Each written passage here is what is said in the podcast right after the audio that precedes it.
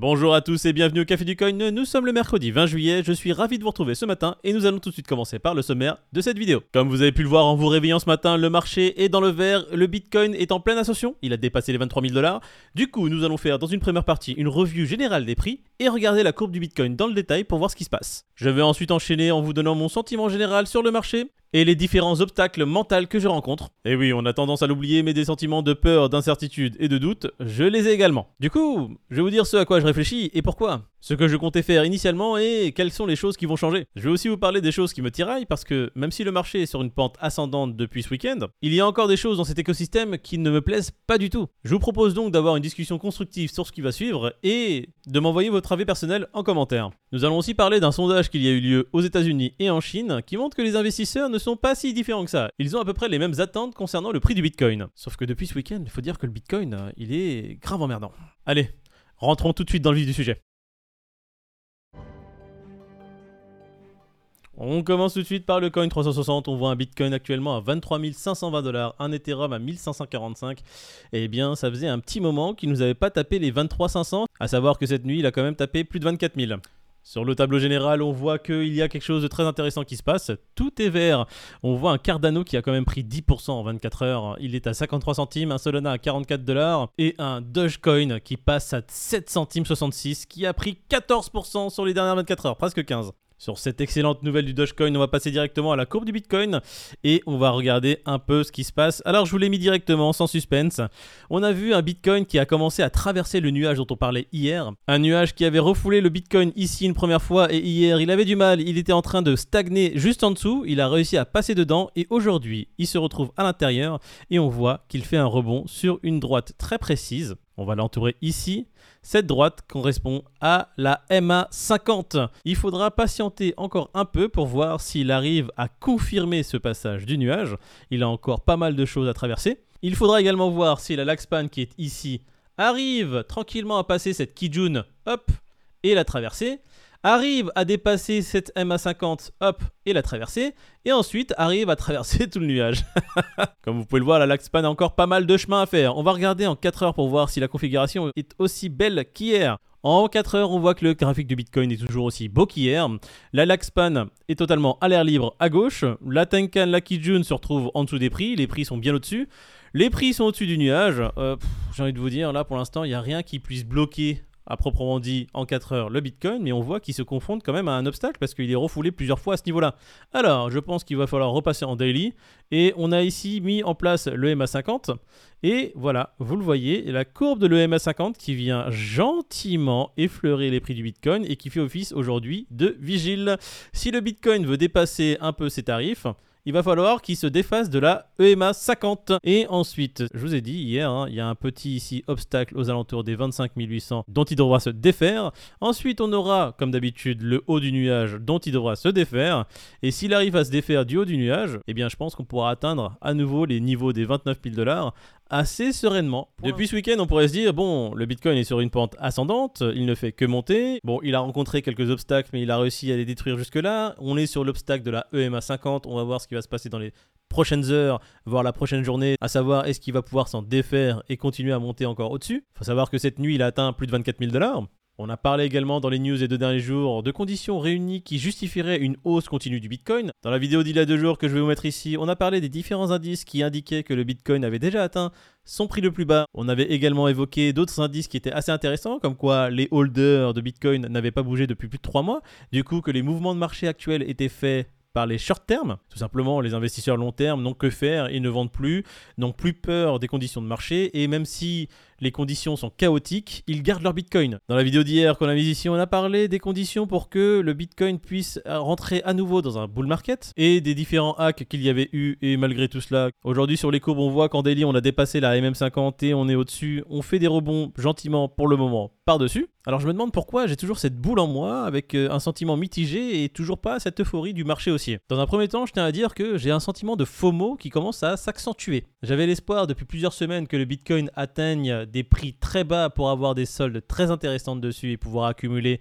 bon, comme on l'a dit, hein, à de meilleurs prix. Depuis ce week-end, je ne vois le Bitcoin que faire une ascension vers le haut, ce qui m'amène à me remettre en question sur les plans que j'avais depuis maintenant plusieurs semaines. Et vous savez que se remettre en question, c'est quand même assez embêtant. On n'a pas le temps. Alors oui, entendre tout ça, ça doit peut-être vous choquer, mais eh, n'oublie pas, je reste un être humain, je passe par des émotions diverses et variées, et maintenant la seule chose qui va compter, c'est comment je vais réagir justement à toutes ces émotions qui sont en train de me traverser. Alors faut savoir que la chose que je ne vais absolument pas faire, c'est de faire une grosse FOMO et de dépenser toute ma liquidité pour acheter au marché. Parce qu'il y a encore quand même pas mal d'espoir pour que le prix du Bitcoin puisse encore se cracher. Vous voulez un exemple?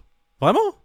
Bon bah on va parler d'un sujet qui me tracasse depuis pas mal de temps. Avant que je l'évoque, est-ce que vous vous souvenez de Luna, Terra Luna, du crash qu'il y a eu suite à justement la disparition de l'écosystème entier Terra Luna? Est-ce que vous vous souvenez de l'UST, le stablecoin? Oui? Parfait, on va commencer à parler de l'USDT alors. Non, parce que j'espère que vous vous rappelez des vagues qu'il y a eu suite à l'affaire Terra Luna l'UST qui s'est complètement dépeg et le crash complet du cours du Bitcoin. Et aujourd'hui, si le Bitcoin est aussi bas, cette histoire fait quand même partie d'une des raisons pour laquelle on se retrouve avec le marché qu'on a actuellement. Du coup, pourquoi l'USDT me tracasse? C'est juste le troisième plus gros coin par capitalisation boursière. On pourrait avoir juste des conséquences 100 fois plus importantes qu'il y a eu suite à l'UST. Pourquoi je parle d'effondrement de l'USDT Écoutez, jusqu'à aujourd'hui, euh, qui connaît les réserves pour back euh, ce stablecoin?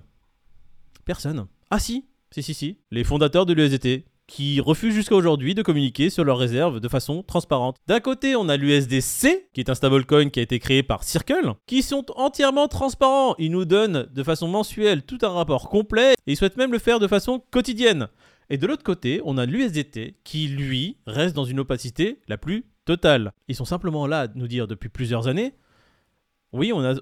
Mais pourquoi vous nous demandez à chaque fois? On a de quoi back notre stablecoin non, vous ne pouvez pas avoir les données. Non, non, on vous, vous transmettra pas les documents. Et si c'est arrêté là, ce n'est pas juste qu'ils refusent d'être transparents sur leur méthode. Ils ont quand même essayé de sceller leurs données au grand public. Et si ce n'était pas grâce à la décision de la Cour suprême de New York que de refuser cette demande, eh bien aujourd'hui l'USDT serait totalement... Bah il l'est déjà, opaque. Et moi la simple question que je me pose, c'est pourquoi une entité refuse systématiquement de communiquer ses données? Si tout va bien il ne devrait pas y avoir de problème. Il n'y a pas de secret qui pourrait être divulgué simplement en ouvrant la porte de son coffre-fort pour montrer ce qui est en train de back l'un des stablecoins les plus utilisés au monde. Donc pourquoi dire oui, tout va bien, ne vous inquiétez pas, il y a des réserves suffisantes, mais vous n'aurez pas accès aux données de ces réserves Plus encore, pourquoi essayer de sceller au grand public toutes les données administratives quant à son stablecoin? Est-ce là le comportement d'une entreprise qui n'a rien à se reprocher? Je me pose la question. Et moi, quand je me pose des questions, généralement, c'est que j'ai un doute. Et c'est la raison pour laquelle, personnellement, je ne détiens que très peu d'USDT. Alors je ne suis absolument pas là pour créer du FED et vous dire sortez de ce coin. C'est simplement que moi, malheureusement, dans les conditions actuelles du marché et vu tous les hacks qu'il y a eu, que ce soit sur la DeFi ou autre, et vu tous les effondrements qu'il y a eu, que ce soit les écosystèmes Terra Luna, Creacy Capital, Celsius, des exchanges qui disparaissent comme celui d'Espagne, je suis aujourd'hui à me dire qu'il n'est rien qui est trop gros pour ne pas disparaître. Aujourd'hui, je tiens à vous le dire, personnellement, j'ai mis la majorité de mon portefeuille sur mon coffre-fort Ledger. Je ne souhaite tout simplement pas avoir de stress quant à l'effondrement futur de tel ou tel exchange. L'adage too big to fail, pour moi, n'existe pas. Alors l'USDT, pour moi, c'est pas la seule chose, hein. c'était juste un exemple qui pourrait justement faire cracher le marché bien plus fort que l'UST. Il y a aussi ce qui se passe un peu en Europe. On en a discuté hier, Lagarde qui est en PLS et la BCE qui ne sait absolument pas quoi faire au vu de la situation actuelle, l'inflation européenne qui ne fait que augmenter, l'euro qui perd face au dollar. Alors il faut savoir que c'est pas forcément l'euro qui perd face au dollar, c'est plutôt le dollar qui est extrêmement fort actuellement et ce n'est pas forcément une bonne chose également pour le dollar. Lorsque le dollar justement a une telle force, c'est qu'il y a très peu de liquidité en circulation. Donc euh, les États-Unis sont confrontés quand même à pas mal de problèmes suite à cette situation également. Mais comme nous ne sommes pas là pour parler du dollar et de l'euro, nous allons parler simplement de l'inflation européenne de la BCE qui aussi pense à augmenter leurs taux. Nous l'avons dit hier, si la BCE décide d'augmenter ses taux, ça va peut-être créer pas mal de remous dans certains pays européens, surtout les pays du Sud qui sont endettés et qui ont une balance commerciale négative. Et vous imaginez bien que si certains pays se retrouvent, on va dire le terme, en faillite, ça peut créer un séisme économique mondial. Et comme on le sait tous, lorsqu'il y a un problème au niveau monétaire, au niveau international, les assets les plus volatiles sont les premiers à en pâtir. Et les cryptos n'y coupent pas. Les cryptos restent un asset volatile. Et mon sentiment est que la première des liquidités qui va être retirée du marché seront les liquidités des crypto-monnaies. Donc ça pourrait être aussi là un événement qui pourrait nous provoquer des soldes assez intéressantes et pourquoi pas nous permettent de rentrer à des prix beaucoup plus intéressants. Alors là, je ne parle que de ma réflexion personnelle. Et c'est pour ça que je vous ai dit en début de vidéo, j'aimerais vivement que vous participiez avec moi sur cette réflexion,